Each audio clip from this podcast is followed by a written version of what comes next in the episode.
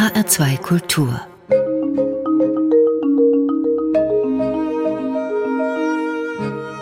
Doppelkopf Heute mit Dr. Peter Jäger, Spinnenjäger und mit Ulla Azad, Spinnentolerante. Er ist weltweit unterwegs für das Senckenberg Forschungsinstitut, im Übrigen Leiter der Sektion Arachnologie und jetzt unser Gast. Willkommen, Herr Jäger. Hallo, Frau Azad, grüße Sie. Ich habe gestern erzählt, dass ich heute das Interview mit Ihnen habe und habe gesagt, das ist ein total prominenter Spinnenforscher und in dem gegenüberliegenden Gesicht war viel Interesse und dann habe ich gesagt, wer da kommt und dann zerfiel das Gesicht in Panik und Furcht. und das Interesse schwand auch auf einmal und dann habe ich gesagt, das ist super interessant, denn was ich gelesen und gehört habe, ist folgendes, wenn wir keine Spinnen auf der Welt hätten, dann könnten wir überhaupt nicht atmen. Wie das? Ja, also das ist natürlich so ein eher theoretisches Gedankenexperiment. Wenn man wirklich alle Spinnen von jetzt auf gleich uns wegdenken würden, würden sich die Insekten so schnell vermehren, dass sie wirklich die ganze Luft besiedeln, bevölkern würden, sodass wir gar nicht mehr atmen könnten, ohne Insekten zu schlucken und dann irgendwie zu sterben. Ja, aber das müssen doch ganz kleine Insekten sein. Wieso? Ja, weil Spinnen, kleine Spinnen, Ne, es gibt auch große Spinnen, die große Insekten fressen. Also die Spinnen sind eine der Hauptgruppen, die gegen die Insekten arbeiten. Natürlich hat sich dieses System so eingespielt, dass alles gut ist, dass wir schön atmen können. Aber wie gesagt, es soll einfach die Wichtigkeit dieser Gruppe, dieser Tiergruppe mal zeigen. Die wird ja in der Regel unterschätzt. Man haut mit einem Pantoffel drauf, man Absolut. saugt sie mit einem Staubsauger ein. Es gibt ja so allerlei Methoden, sich der Nachbarschaft zu erwehren. Bei mir im Keller also, wohnen ein ah, paar Spinnen. Ja. Und die werden irgendwie immer größer. Ist das dann eine andere oder ist das dieselbe, die größer geworden ist? Spinnen wachsen natürlich, also sie schlüpfen irgendwann als kleinste Spinne aus dem Ei heraus und haben dann in der Regel so zwischen sieben und zwölf Häutungen. Da sie ein Außenskelett haben, müssen sie ihre alte Haut wie so eine Ritterrüstung abwerfen und dann wachsen sie in den danach folgenden Minuten bis Stunden, indem sich diese noch weiche Haut etwas dehnt. Mhm. So, das ist das Wachstum und dann bleibt es wieder stabil. Und äh, tatsächlich können sie dann Keller spinnen, was auch immer sie da haben, beim Wachsen dann im Prinzip zusehen, indem sie die über längere Zeiträume beobachten. Aber ich habe noch keine Spinnenrüstung gefunden. Vielfach werden diese alten Häute einmal von den Spinnen nochmal so ausgenuckelt, weil da so Häutungsflüssigkeit drin ist. Die machen ja Recycling par excellence. Und zweitens sehen diese Häute tatsächlich manchmal aus wie tote Spinnen. Ich mache immer den Test, wenn ich so etwas finde. Ich meine, jetzt mittlerweile sehe ich es auch so, aber früher. ich lasse beides fallen. Eine tote Spinne fällt schnell zu Boden, eine Spinnenhaut segelt so leicht zu Boden, weil sie ganz, ganz leicht ist. Nur eine dünne Schicht dieser, ja, dieser, dieses fein. Panzers. Genau. Ja, genau. Sie haben ja hunderte neue Arten entdeckt und beschrieben. Wie viele sind es denn aktuell? Ah, wenn ich mich recht entsinne, sind es 460 Arten. Und ich habe jetzt Manuskripte mit ein Manuskript mit 55 neuen Arten, eins mit 105 neuen Arten mit chinesischen Kollegen. Die sind immer sehr, sehr fleißig dabei. Das heißt, es wird nochmal ja, sehr viel mehr werden in nächster Zeit. Sie haben natürlich auch das Privileg, ihnen Namen zu geben. Sie haben ihnen besondere mhm. Namen gegeben, als Hommage an David Bowie zum Beispiel. Mhm. Oder auch einen Hinweis auf Greta Thunberg und damit verbunden die Vernichtung des Ökosystems. Sie sagen, Spinnen sind das Wichtigste. Wir haben eben schon über das Atmen gesprochen. Was tun die denn noch Gutes für unser Ökosystem? Vertilgung von Schädlingen natürlich, zum Beispiel in, in, in Agrarökosystemen. Also unsere ganze Landwirtschaft ist da betroffen. Aber wenn man auch zu Hause bedenkt, ich meine, da sind jetzt mal so vielleicht marginale Ansichten, aber ich habe lieber ein Spinnennetz vor dem Fenster statt irgendwie zehn Mückenstiche pro Nacht. Das stimmt. Ja, man denkt an die Silberfischchen oder irgendwelche Lästlinge oder auch Schädlinge bei uns im Haushalt, Mehlmotten zum Beispiel. Da habe ich auch lieber eine Spinne irgendwo sitzen, die mir ja gar nichts tut und die macht das so im Verborgenen, die regelt das dann schon. Ja, da fühle ich mich auf jeden Fall besser mit. Die frisst Silberfischchen? Natürlich, alles, was sie kriegen können. Also mir werden die Spinnen immer sympathischer. Ich habe das ja so für mich geregelt und auch für meine Kinder. Spinnen bringen Glück. Und über diese Schiene fangen wir sie dann mit so einem Glas und mit einem Bierdeckel unten drunter und setzen sie raus, wenn wir Super. sie nicht im Haus haben wollen. Aber im Keller habe ich gesagt, Jungs und Mädels, hier könnt ihr leben. Da kommt schon meine nächste Frage. Wie unterscheidet man eigentlich Spinnenmännchen und Spinnenweibchen? Gibt es da eine Grundregel? ja, ja, das ist über fast alle Spinnen äh, gleich, beziehungsweise gleich gut zu sehen, ist natürlich über alle Spinnen gleich. Aber die Männchen haben keinen Penis, so wie Weberknechte oder wie Säugetiere wie wir. Sondern Weberknechte? Sie, Weberknechte haben einen Penis. Das sind ja Spinnentiere, die mit den Spinnen verwandt sind, wie Skorpione, Milben und so weiter. Und die haben tatsächlich einen Penis und die Weibchen eine Legeröhre. Das haben die Spinnen nicht. Das heißt, sie müssen das Sperma irgendwie sekundär übertragen. Und dazu haben sie in der Evolution an den Tastern vorne, die so als Mundwerkzeuge dienen, in der letzten Häutung ein Kopulationsorgan entwickelt, was mehr oder weniger verdickt ist und was man auch so mit bloßem Auge sehr, sehr gut sehen kann. Das gilt für die Kreuzspinnen, für die Hausspinnen, für die Zitterspinnen. Wenn man da einmal genauer hinschaut, dann sieht man sofort, aha, ein geschlechtsreifes Männchen und dann weiß ich sofort, wie man es anzusprechen hat. Was ist denn Ihr aktuelles Projekt? Wie gesagt, diese zwei Manuskripte, die sind eingereicht, die sind jetzt im Review-Process. Das heißt, da gucken zwei andere Wissenschaftler drauf und schauen, ob wir alles richtig gemacht haben. Das ist nicht bös gemeint, sondern in so einem langen, das sind 200 Seiten zum Teil, die Manuskripte, da macht man natürlich Fehler. Und da ist man froh, wenn jemand sich die Zeit nimmt und das Ganze korrigiert. Im Moment bin ich dabei, eine blinde Spinne zu beschreiben aus Lava Laos, das habe ich schon mal gemacht und damals war es auch die erste der ganzen Familie weltweit, die blind war und die ausgerechnet in einer laotischen Kalksteinhöhle gefunden worden ist. Und hier sind es jetzt die sogenannten Frucholitiden. Ich weiß gar nicht, ob die einen deutschen Namen haben. Aber es klingt ja nett wahrscheinlich die, wie heißen die, Steinsackspinnen oder so etwas ähnliches. Also das sind Spinnen, die im Laub oder unter Steinen vorkommen und die weltweit verbreitet sind. Und die erste und bisher einzige blinde Art die habe ich tatsächlich jetzt in Beschreibung. Das ist ein, ein Tier, was nur so drei Millimeter klein ist. Und woher wussten Sie, dass die blind ist? wenn man die unter einem Mikroskop sieht, ah. kann man ja, muss oder muss man sogar in der Beschreibung normalerweise die Augen vermessen, die Augenabstände vermessen. Und da gab es nur noch so vier Reste von den Lateralaugen. Also eigentlich haben sie acht Augen, alle Spinnen. Ja. Zunächst einmal in der Grund, im Grundzustand. Und hier waren es nur noch vier Reste von diesen seitlichen Augen. Aber die waren auch nicht mehr pigmentiert, keine Pigmente, wahrscheinlich auch kein Sehnerv, also vollkommen blind und funktionslos. Und die lebt dann in solchen Höhlen und Spalten, wo sie das vielleicht auch nicht unbedingt braucht. Genau, also so kann man sich das ja auch vorstellen, dass äh, die Spinnen, die über Jahrhunderttausende, sage ich jetzt mal vorsichtig, in diesen Höhlen leben, ähm, diesen Gesichtssinn verloren haben, der sehr viel Energie verbraucht. Wir schließen unsere Augen nicht umsonst, wenn wir schlafen. Ja, und wenn eben dann diese, diese Spinnen, die die Augen immer stärker reduzieren, in solchen dunklen Höhlensystemen leben und dadurch keine Nachteile haben, sondern diese Energie, die sie eigentlich in den Augen sind, stecken in irgendetwas anderes, in Verlängerung der Gliedmaßen, in Muskeln vielleicht, dass sie schneller sind oder was auch immer, dann gibt es denen natürlich in der Selektion Vortrieb und dann ja, geht es in diese eine Richtung. Irgendwann geht es auch nicht mehr weiter. Ja, also. mal sehen, wo das Ende des Wachstums beziehungsweise der Entwicklung ist. Genau. Die Manuskripte, die gehen dann um diese neuen Spinnenarten. Genau.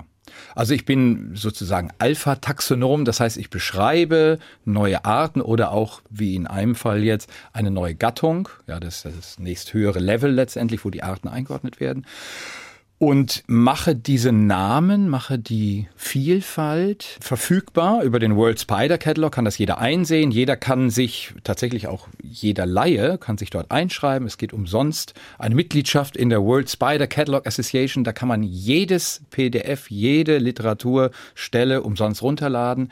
Und wenn solch ein Name einmal verfügbar ist, eine Art beschrieben ist, dann kann man auch weiter damit forschen. Das heißt, dann kann man Ereignisse verknüpfen. Also, ist diese Art besonders gefährdet? Ist sie besonders wichtig? Was macht ihr Gift vielleicht? Oder ihre Seide? Ist sie speziell irgendwie in irgendeiner Hinsicht? Sind Verhaltensweisen interessant? Und dann können wir erst kommunizieren über diese Vielfalt. Ansonsten würde es nicht gehen. Ja, das leuchtet ein, natürlich. Aber das Stichwort Seide. Ich habe über eine Spinnenseide gelesen. Da werden Spinnen gemolken. Da zieht man ihnen den Faden mhm. hinten aus dem Po oder Ach, Spinnwarzen. Okay. Die nah am Po liegen. Gut, also aus dem Hinterteil. Ja.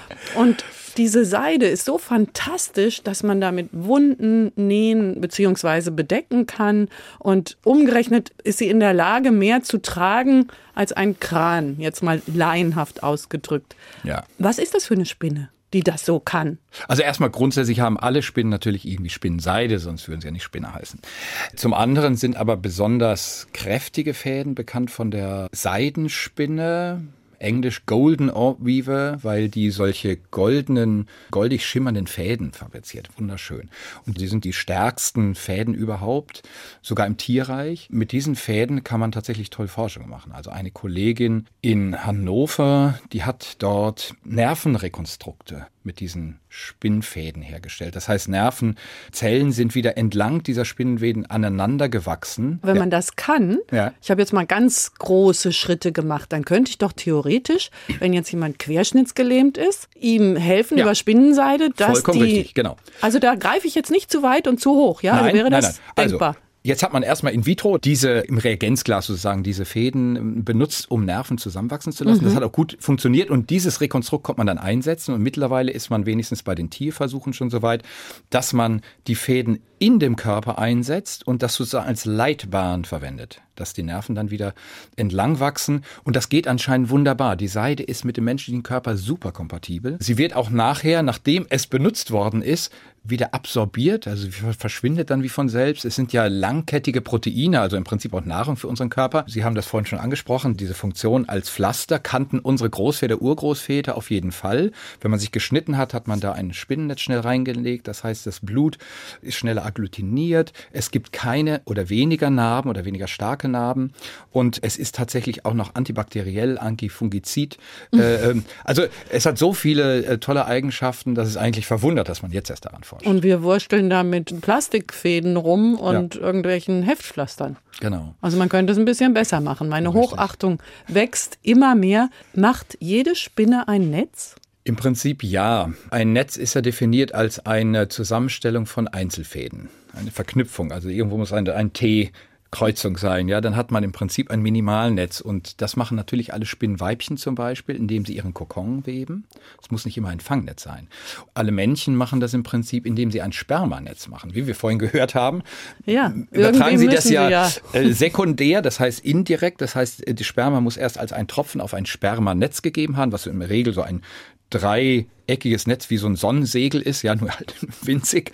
Und dort wird ein, ein Tropfen Sperma abgesetzt und das wird dann eingesaugt. Das heißt, dort haben wir auch Netze. Aber natürlich am bekanntesten sind die Fangnetze, Radnetze natürlich ganz vorneweg, aber viele andere auch. Die sind ja wunderschön, Spinnennetze. Und stimmt es, was ich als Kind gelernt habe, dass sie immer ein neues bauen? Jede Spinne baut jeden Tag ein neues oder kann sie ihr altes benutzen? Nee, nicht alle Spinnen machen das. Bei den Radnetzspinnen, Gartenkreuzspinnen kennt man ja äh, besonders gut, äh, da ist das tatsächlich in der Regel der Fall. Aber wenn man zum Beispiel in die Tropen geht, da gibt es Radnetzspinnen, die wir gerade schon erwähnt haben, die Seidenspinnen, die bessern eigentlich immer nur die Segmente oder die Stellen aus, die sie gerade verletzt haben oder zerstört haben, weil sie eben eine Beute herausgeholt haben, weil das Netz ist so groß. Das ist so eine vielleicht eine Investition, wo sie dann sich scheuen, alles wieder äh, auszubessern. Aber es wird natürlich auch hier das älteste Recycling der Welt angewendet. Also das Spinnennetz wird, wenn es zerstört wird, aufgefressen und diese Seidenproteine werden nicht alle ganz klein zerstückelt in dem Verdauungssystem, sondern gelangen relativ schnell wieder in den Kreislauf zu den äh, Spinndrüsen, wo ja dann entsprechend die Seide wieder produziert wird. Wie groß ist das Netz? So von so einer großen Spinne oder Also diese, diese? Seiden, ja, diese Seidenspinnen äh, können durchaus Netze machen, die so bis zu zwei Meter Durchmesser haben. Da gehören natürlich dann auch die Rahmenfäden dazu. In Madagaskar gibt es sogar eine Spinne, die über Flüssen Netze baut. Und da sind es über zehn Meter, die dieser Rahmenfaden ausmacht. Die Netze sind dann vielleicht ein Meter oder ein Meter zwanzig, aber äh, die Rahmenfäden sind entsprechend lang. Das ja, muss man auch erstmal schaffen. Sie hören den Doppelkopf mit Peter Jäger und Ulla Azert und ich bin ganz sicher, dass sich niemand weggeschaltet hat, obwohl es um Spinnen geht, weil es so gigantisch ist, was Sie erzählen. Wir haben vorhin schon mal gesagt, dass Sie ja auch Spinnen benamsen mit äh, David Bowie Spinne und so weiter. David Bowie wollen wir auch hören. Welchen Titel haben Sie sich gewünscht von David Bowie? Es war Cooks. Und zwar ist das das Lied, das David Bowie für seinen damaligen Sohn geschrieben hat. Damals ja noch Zoe Bowie, dann in Duncan umbenannt. Wenn man den Text so hört, wie er sich kümmert und sagt, ja, also ich will ja nicht die Väter deiner anderen Schulkollegen schlagen und so weiter. Und wenn du down von der Schule wieder kommst, dann verbrennen wir einfach alles und gehen mal in eine Stadt und machen eine Tour. Also irgendwie doch so ein sehr sympathischer Papa. Will you stay in a lover's story? If you stay, you won't be sorry, cause we believe in you. Soon you'll grow, so take a chance with a couple of kooks hung up on romancing. Will you stay in a lover's story? If you stay, you won't be sorry, cause we believe in you. Soon you'll grow, so take a chance with a couple of kooks hung up on romancing.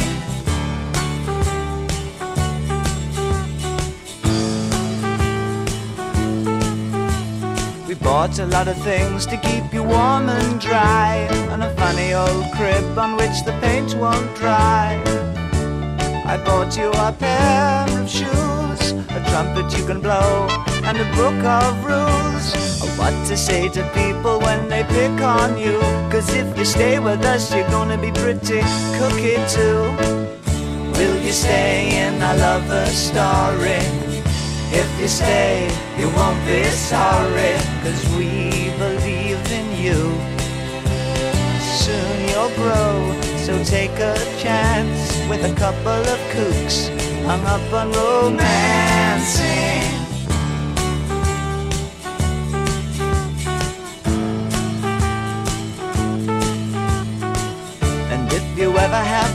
To school, remember how they messed up this old fool. Don't pick fights with the bullies or the cats, cause I'm not much cop at punching other people's dads. And if the homework brings you down, then we'll throw it on the fire and take the car downtown. Will you stay in the lover story? If you stay, you won't be sorry, cause we believe so take a chance with a couple of kooks hung up on romancing. Will you stay in my lover story? If you stay, you won't be sorry, cause we believe in you. Soon you'll grow. Cooks von David Bowie, gewünscht von Dr. Peter Jäger im Doppelkopf in HR2 Kultur. Ich bin Ulla Atzert. Herr Jäger, Sie haben das Wort. Was verbinden Sie mit David Bowie? Ich bin schon relativ lange David Bowie-Hörer, aber auch fast gleichzeitig Fan geworden. Das hing damit zusammen, dass ich früher eine Sonnenallergie hatte und zum Beispiel nicht mit beim Schulsport, wenn es draußen ging, nicht richtig mitmachen konnte, beim Schwimmen nicht richtig. Und da habe ich mich doch tatsächlich stark angefreundet mit einem Klassenkameraden, der genau auf einen Tag mit mir Geburtstag hat, der Thies Münter, der ist mittlerweile Musiker in Hamburg und der hat mir alle Platten von David Bowie aufgenommen, die er so hatte. Ich konnte diese englischen Texte damals überhaupt nicht verstehen. Ich war auf einem humanistischen Gymnasium, habe erst Latein gelernt, dann Englisch und so weiter, war weit davon entfernt, das alles zu verstehen, was er da gesungen hat. Aber ich habe irgendwie gefühlt, irgendwie hat er so, so ein ähnliches Schicksal. Und es war ja auch so ein bisschen so, dass er auch sehr gelitten hat in seiner Jugend. Unter diesen Schizophrenie-Geschichten mit seiner Tante, ja, in seiner Familie insgesamt, dass er daraus aber auch viel Energie für seine ganzen Projekte gesammelt hat. Ne? Er hat ja nicht nur Songs gemacht, er hat auch noch Kunst, Mode und sonst irgendwas gemacht. Also das fand ich dann schon sehr beeindruckend. Ja, und so ist das Ganze über die Zeit gewachsen. Ja, Sie treten auch auf mit der Fliegenden Volksbühne Frankfurt. Ja. Da spielen Sie Siggy Stardust. nein, nein, das wäre etwas übertrieben. Ich bekam irgendwann einen Anruf vom künstlerischen Direktor, dem Matthias Falls, und er fragte, ob ich nicht Lust hätte, in so einer David Bowie-Hommage diese Spinne Heteropoda David Bowie vorzustellen. Ich konnte mir das überhaupt nicht vorstellen. Der Arthur Molin und seine Band, die machen das toll. Die, die, die covern das jetzt nicht im Sinne von, wir wollen das nachmachen, sondern machen da eigene Versionen draus und erzählen eine tolle Geschichte. Und sie wollten mich unbedingt dabei haben, ich konnte mir das nicht vorstellen, aber die haben mich wirklich aufgenommen wie so eine Familie und mittlerweile sind wir ein Team. Es geht gar nicht mehr ohne und ja, es macht richtig Spaß. Also die Spinne, die Sie nach David Bowie genannt haben, das war das Entree zur Frankfurter Volksbühne. So könnte man das sagen. Ja, und nicht nur zur Frankfurter Volksbühne, das ist das Schöne, ja. sondern ich bin mit dieser Spinne überall hin eingeladen worden. Zum Beispiel nach Singapur in das Museum für moderne Kunst oder nach New York. Da haben wir auch in so einem Kunstmuseum eine Session gehabt, wo wir über alles Mögliche geredet haben. Und die Spinne war wirklich so eine Einlasskarte für vieles. Mit diesem entsprechenden Namen natürlich. Ja, sehen die sich wenigstens ähnlich, Bowie und die Spinne?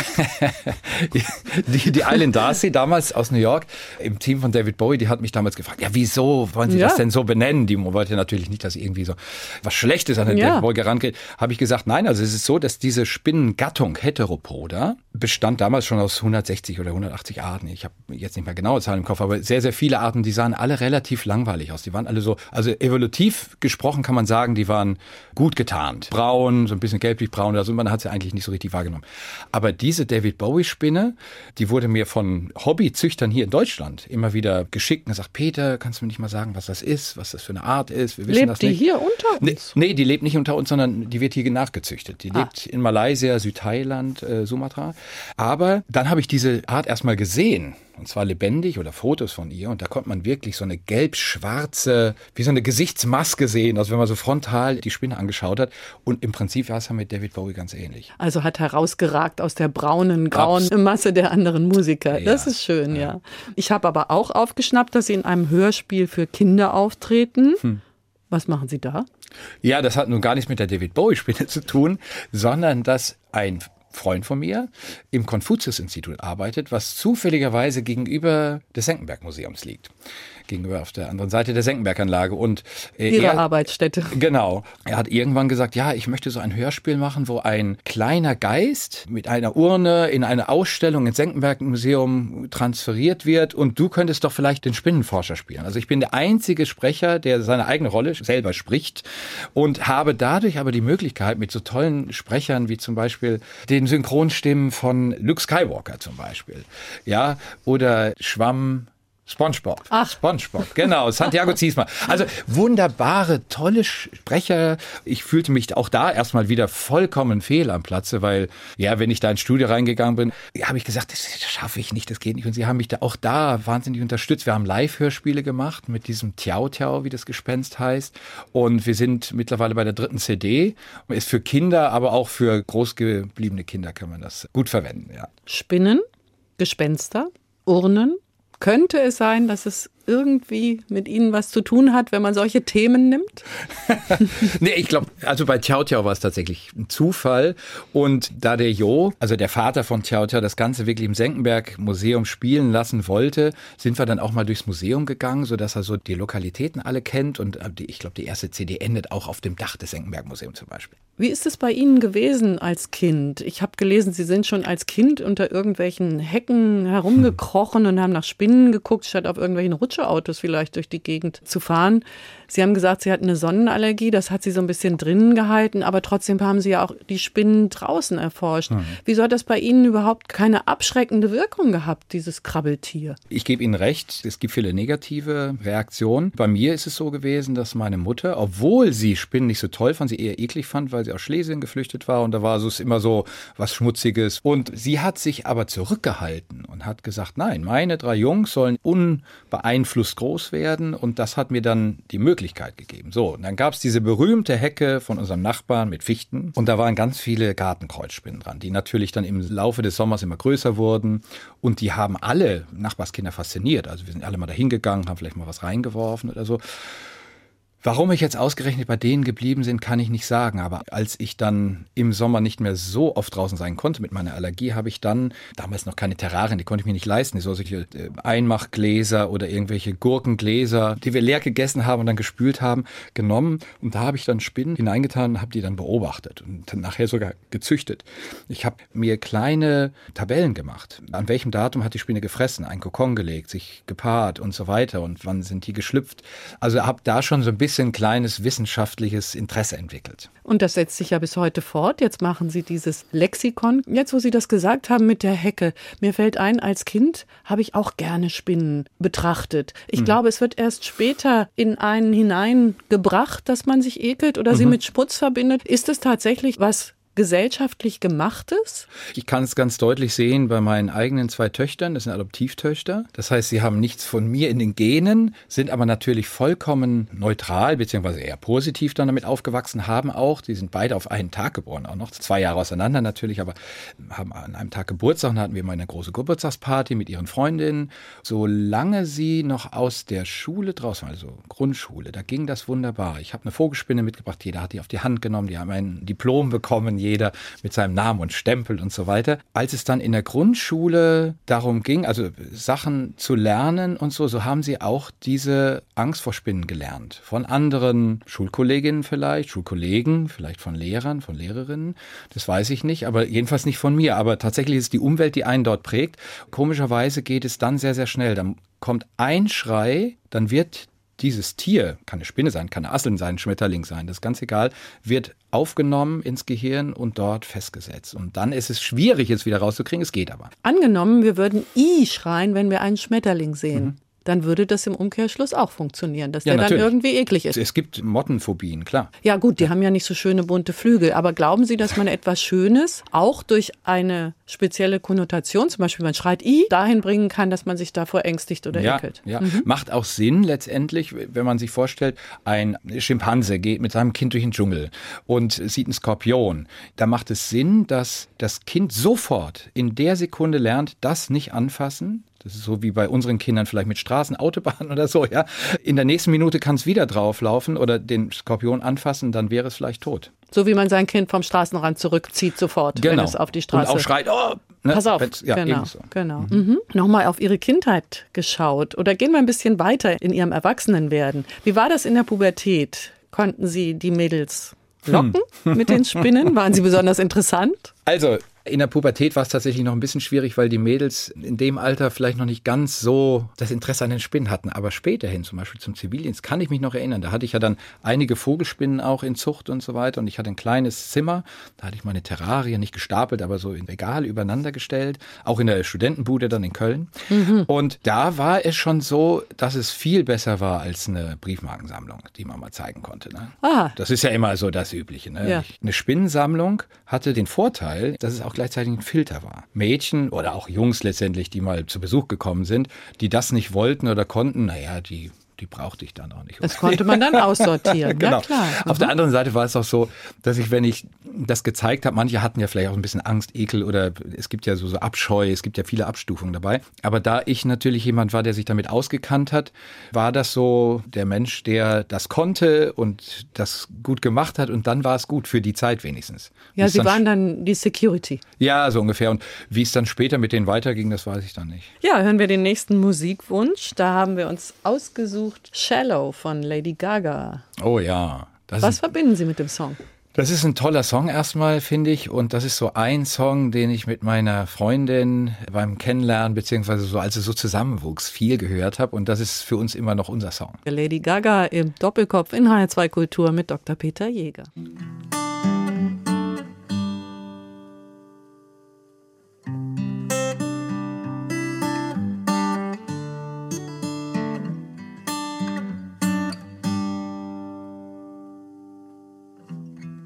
me something, girl. Are you happy in this modern world?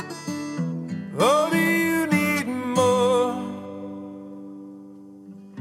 Is there something else you're searching for? I'm falling. In all the good times, I find myself longing for change. And in the bad times, I fear myself.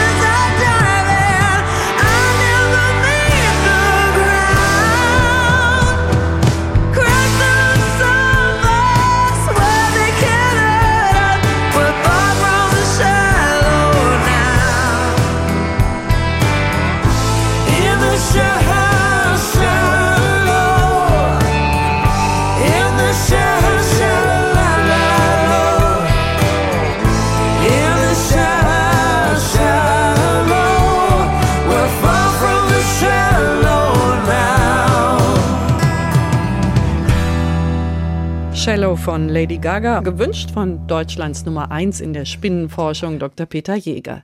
Ich bin Ulla Azad und wir sind zusammen in HR2 Kultur im Doppelkopf. Herr Jäger, Sie sind Gründer der Asiatischen Gesellschaft für Spinnenforschung. Wie wichtig ist Asien für die Forschung? Genauso wie jeder andere Fleck auf der Erde auch, würde ich sagen. Aber die Asiaten haben es als Letzte geschafft, eine Gemeinschaft oder eine Gesellschaft zu gründen, und das hängt wahrscheinlich damit zusammen, wenn man sich vor Augen hält von der Türkei bis nach Papua-Neuguinea.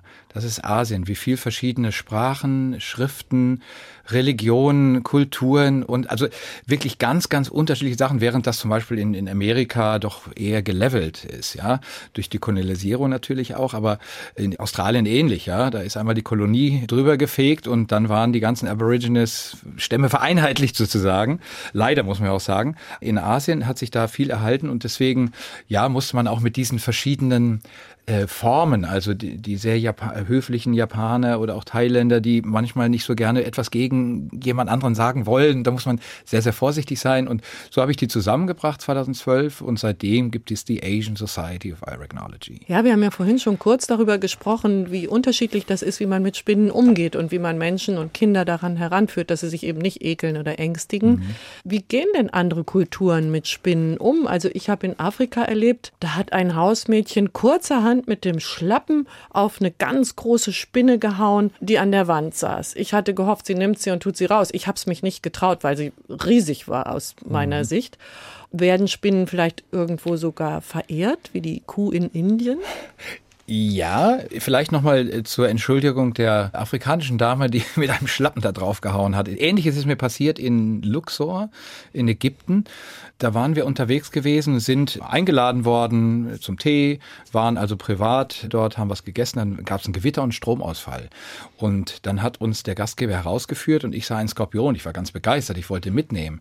Und er hat sofort mit seinem Schlappen draufgehauen, den tot gemacht. Und das kann man auch wiederum verstehen. Da waren Nachbarsjunge mit dabei, die haben ja Sandalen, wie Flipflops oder sowas an. Wenn der auf diesen Skorpion tritt, der übrigens sehr, sehr giftig war, dann kann es sein, dass dieser Junge stirbt. Und das ist natürlich eine ganz andere Nummer, als wir hier in Deutschland uns erlauben erlauben können. Wir können jede Spinne sitzen lassen, beziehungsweise auch raustragen.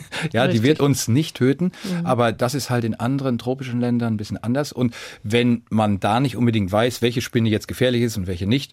Auf der anderen Seite gibt es natürlich Kulturen, wo Spinnen zum Beispiel auch in Afrika als Vorhersage, Wahrsage genommen werden, als Orakel.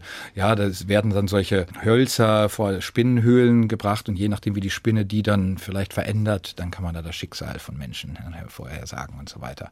In Japan gibt es eine Kultur, wo Spinnen gegeneinander kämpfen. Das sind Verwandte unserer heimischen Wespenspinne, also auch Argiope-Arten, die an solchen Stäben aneinandergesetzt werden. Da gibt es wirklich ganze Wettkämpfe und äh, diejenige, die die andere Spinne dann herunterschubst, die hat gewonnen und kommt dann in die nächste Runde. Und dann wird gewettet? Ich weiß nicht, ob gewettet wird, aber es ist auf jeden Fall ein großes Hallo. Ich war auch selber noch nie dabei. Werden Spinnen irgendwo auch gegessen als Snack? Oh ja, natürlich. In Kambodscha zum Beispiel werden Vogelspinnen, Skorpione oder auch kleine Schlangen frittiert. Das hat allerdings jetzt den Nachteil, dass sie an touristischen Hotspots in Massen angeboten werden und das ist natürlich nicht Sinn der Sache. Es war früher tatsächlich so ein Gelegenheitssnack, wertvolle Proteine. Mittlerweile denkt man ja auch insgesamt drüber nach, die Weltbevölkerung nicht mehr mit diesem doch sehr schädlichen Rinder, Schweine, Hühnerfleisch zu ernähren, sondern eben mit Insektenprotein, was wesentlich ökologischer hergestellt werden könnte, wenn man es mal so ausdrücken will. Aber eine Vogelspinne frittiert, muss man da erst die Haare abmachen? Die werden normalerweise abgemacht. Es gibt ja auch solche Reizhaare, die werden natürlich nicht so gut, wenn man die in unseren Verdauungstrakt bekommt. Ich habe sie selber probiert, ich habe auch Spinnen hier probiert.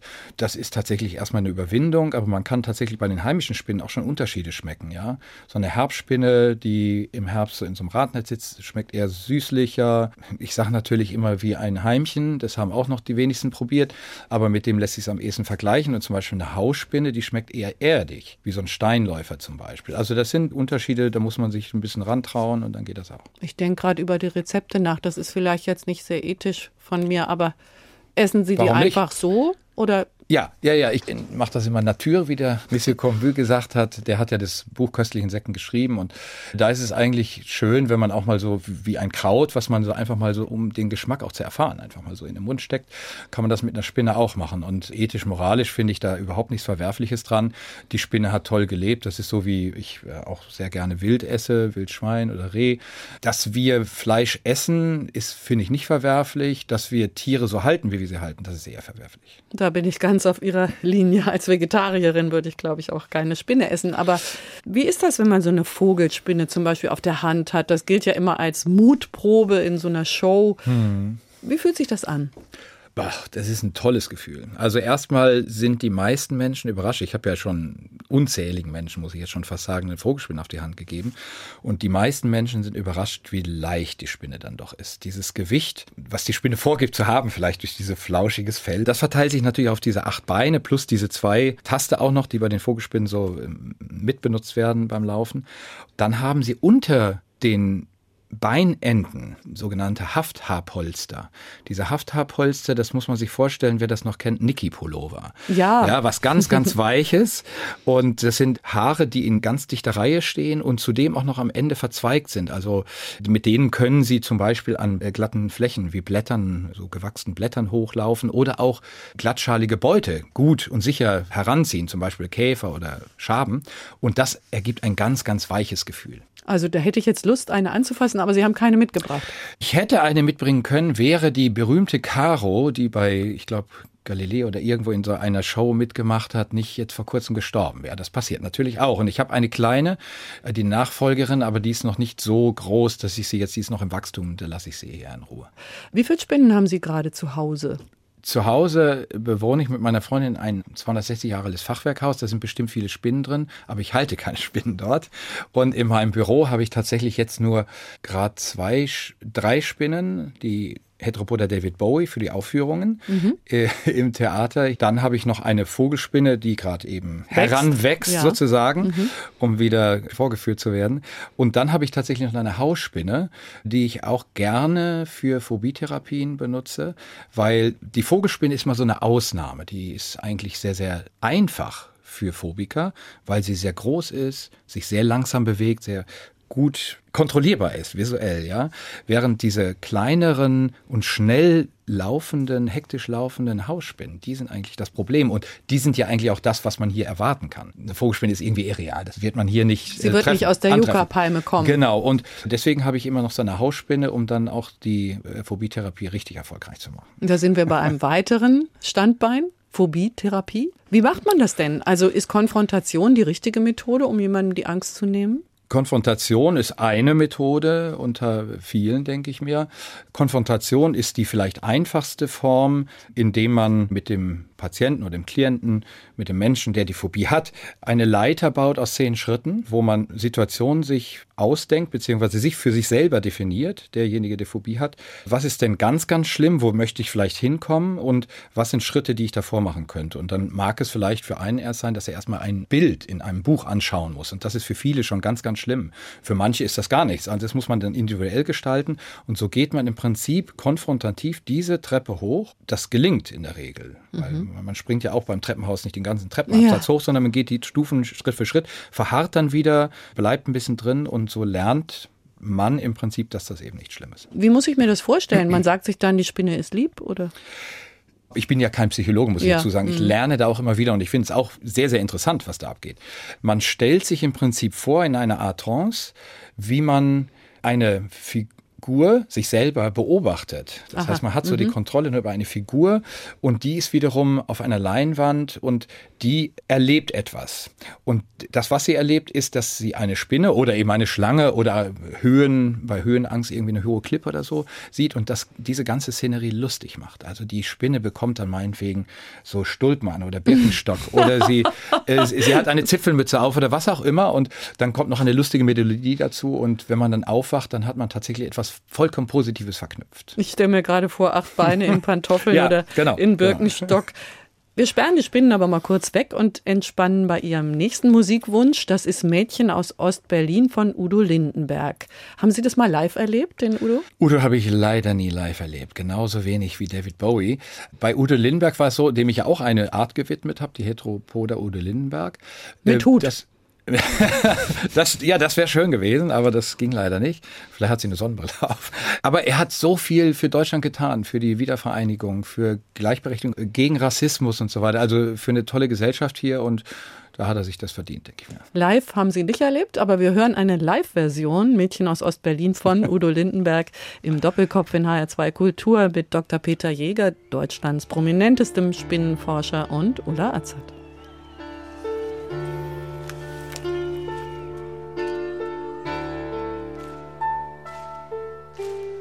Stell dir vor, du kommst nach Ostberlin. Und da triffst du ein ganz heißes Mädchen. So ein ganz heißes Mädchen aus Pankow. Und du findest sie sehr bedeutend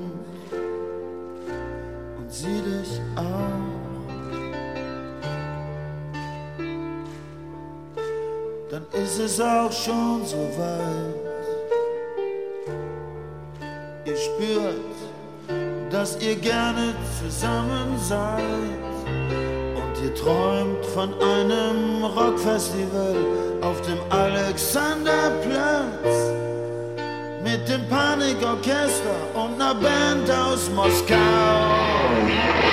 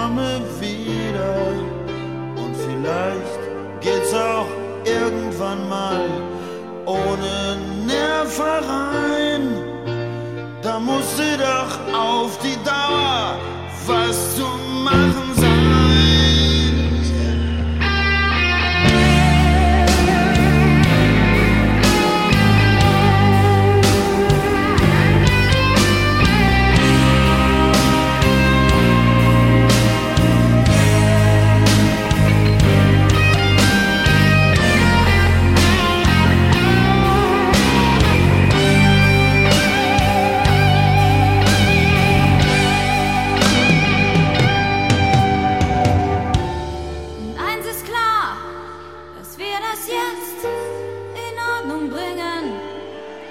Denn wir wollen doch einfach nur zusammen sein. Vielleicht auch mal etwas länger, vielleicht auch mal etwas enger. Wir wollen doch einfach nur zusammen Mädchen aus Ostberlin von Udo Lindenberg. Sie hören den Doppelkopf in HR2 Kultur mit Ulla Azad. Mein Gast heute ist Dr. Peter Jäger, Kurator der größten deutschen Spinnensammlung und Entdecker einer Riesenspinne mit einer Beinspannweite von 30 Zentimetern. Was ist das für ein Modell mit so langen Beinen? Oder ich müsste fast sagen Model. Ja, viele Models sind wahrscheinlich sehr, sehr neidisch auf diese Spinne. Also, die Heteropoda maxima, wie sie mit lateinischen Namen heißt, oder die laotische Riesenkrabenspinne kann man es vielleicht übersetzen, die hat bis zu 30 Zentimeter Beinspannweite, muss man sagen. Das sind einige wenige. Männchen, genau. Es gibt Weibchen zunächst mal, die eine kleinere Beinspannweite haben, deren Körper dann aber bis zu fünf Zentimeter wird bei trächtigen Weibchen, was auch schon für Nicht-Vogelspinnen, was diese Spinne ist, ein enormer Wert ist. Und sie leben in Laos in Höhlen, in Höhlensystem, in einem bestimmten Gebiet in Zentrallaos. Ich habe sie eigentlich zuerst entdeckt in einem Museum, in Museumsgläsern, in Alkohol. Und das war in Paris, in so einem alten Keller. Da habe ich die rausgeholt und die wurden immer länger. Und dann habe ich äh, diese, diese Etiketten, die ja damals auch schon äh, geschrieben worden sind, angeschaut. Und dann habe ich eine Expedition geplant. 2003 war das. Die wurde auch filmisch begleitet. Und dann haben wir die tatsächlich gefunden. Es war eine noch nicht beschriebene Art, was man sich ja gar nicht vorstellen kann, weil sie sind eine der Größe. Aber da sie halt so versteckt in diesen Höhlen lebte, hat sie da sich dann doch dem Ganzen etwas entzogen, der wissenschaftlichen Beschreibung. Sie geben den Spinnen Namen. Warum tun Sie das? Wenn man eine Spinne wissenschaftlich beschreibt, muss man einen Namen geben. Das ist halt eine lange Tradition, dass man vielleicht das Aussehen oder die Lokalität oder irgendetwas in einen lateinischen Namen verwandelt und das dann dieser Spinne mitgibt. Hat manchmal auch Vorteile, zum Beispiel bei sogenannten Endemiten. Das sind Spinnen, die nur in ganz kleinen Gebieten vorkommen. Wenn man da den Ortsnamen gibt, dann weiß man sofort, ah, das ist die Art, das ist die Art und so weiter. Das hilft einem ein bisschen, wenn man sich zurechtfinden will. Aber man hat die Freiheit, auch andere Namen zu vergeben. Greta Thunberg zum Beispiel, also sie heißt eigentlich, die Spinne heißt dann Thunberger, Greta, also Thunberger ist die Gattung, habe ich eine ganze Gattung nach ihr benannt und Greta ist dann der Artname. Und dann gibt es auch eine Thunberger Malala für die Friedensnobelpreisträgerin aus Afghanistan und Pakistan, sorry. Aber die Spinnennamen werden natürlich gebildet nach einem ganzen Katalog. Also es gibt ein ganzes Werk, den sogenannten Code for Zoological Nomenclature. Da steht alles drin und danach muss man sich richten. Aber innerhalb dieser Rahmen hat man tatsächlich die Freiheit. Sie geben auch gesellschaftskritische Namen. Ja, in der Tat. Als Forscher komme ich natürlich auf den Forschungsreisen auch in Gebiete, wo man besonders drastisch sehen kann, wenn Lebensräume zerstört werden, wenn Wälder abgeholzt werden. Und das tut natürlich besonders weh, wenn man weiß, oh, ich habe da vielleicht vor zehn Jahren gesammelt, habe eine Spinne, eine Art beschrieben, die vielleicht auch relativ kleinräumig verbreitet ist und die es vielleicht jetzt gar nicht mehr gibt. So habe ich zum Beispiel eine Art benannt, Heteropoda homstu, das ist eine Abkürzung für Homo stultus, also der dumme Mensch, weil er könnte eigentlich ja eigentlich ein Paradies ja auf dieser Welt. Der Planet ist ja toll. Wir sind so dumm, den kaputt zu machen, ohne nachzudenken, beziehungsweise in diesen Mustern, Wirtschaftswachstum nenne ich da nur, was natürlich einhergeht mit Populationswachstum oder sich gegenseitig bedingt. Ich habe auch eine Seite mit einem Freund vom ZDF gemacht, das heißt www.stop-overpopulation.org, wo wir so ein Manifesto in verschiedene Sprachen übersetzt haben, wo wir auch versuchen, ja, Leute wenigstens nicht zu überreden, jetzt keine Kinder mehr zu kriegen, das wäre natürlich auch blöd. Auf der anderen Seite zu überlegen, wie viele Kinder müssen es denn sein oder dass man auf jeden Fall ein bisschen sensibel dafür ist für das Thema. Dr. Peter Jäger ist Spinnenforscher Nummer eins. Er entdeckt und beschreibt neue Arten, gibt ihnen schillernde Namen, macht David Bowie auf eine besondere Art unsterblich und erinnert mit Spinne Thunberger an die entscheidende Rolle der Spinnen in unserem Ökosystem. Ohne Spinnen könnten wir nicht überleben. Sie klären auf, äh, Dr. Jäger, sie räumen Vorurteile aus der Welt. Aber Spinnen sterben still, kein Volksbegehren lehnt sich dagegen auf. Wir haben uns heute dagegen aufgelehnt im Doppelkopf in HR2 Kultur. Danke, dass Sie uns mitgenommen haben in diese einzigartige Welt der Spinnen, die wir jetzt, glaube ich, ein bisschen besser verstehen. Und ich freue mich fast auf das nächste Spinnennetz, was ich in Ruhe betrachten werde. Ganz sicher können wir ein bisschen dazu beitragen, dass sie geschützt werden. Danke, Dr. Peter Jäger. Sehr, sehr gerne und danke auch Ihnen. Ich bin Ulla Azert und wir verabschieden uns mit Ihrem letzten Musikwunsch, den Sie selbst ansagen. Genau, das ist Town Called Malice von Jam.